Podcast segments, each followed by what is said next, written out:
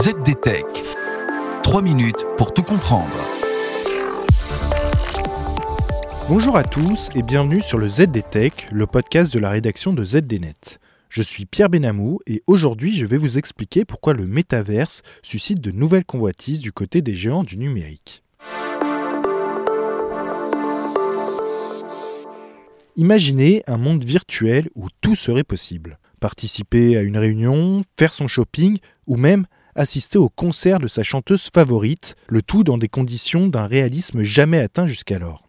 Eh bien, tout cela est rendu possible grâce au métaverse, un univers virtuel que Mark Zuckerberg, le patron de Facebook, présente tout simplement comme le successeur de l'Internet mobile.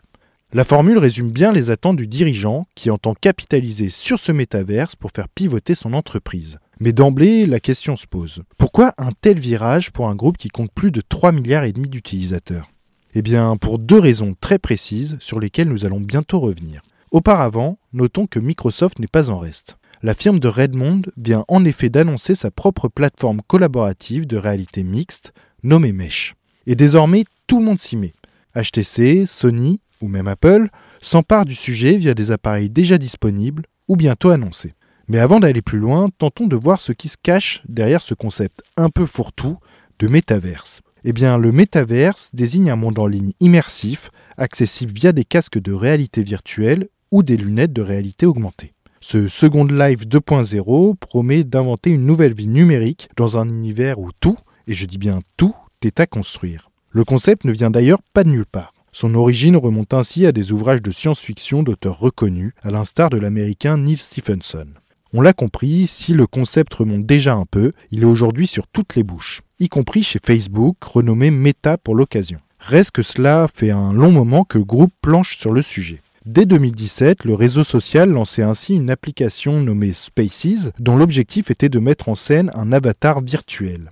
Si l'expérience est soldée par un échec commercial cuisant, cela n'a pas empêché Facebook de persister dans les mondes persistants. Avec sa plateforme de réalité virtuelle Horizon, la société propose un nouveau portail d'entrée dans son métaverse.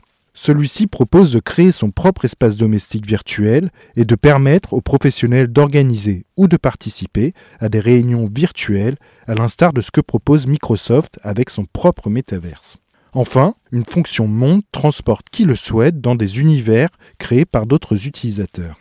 Alors l'objectif est double pour Facebook. Le réseau social veut d'abord créer de toutes pièces un nouvel écosystème dont il serait à la fois le maître des horloges et des finances. Au-delà du volet sonnant et trébuchant, il s'agit également pour le réseau social de s'attirer les faveurs d'un public jeune, aujourd'hui capté par son concurrent chinois TikTok.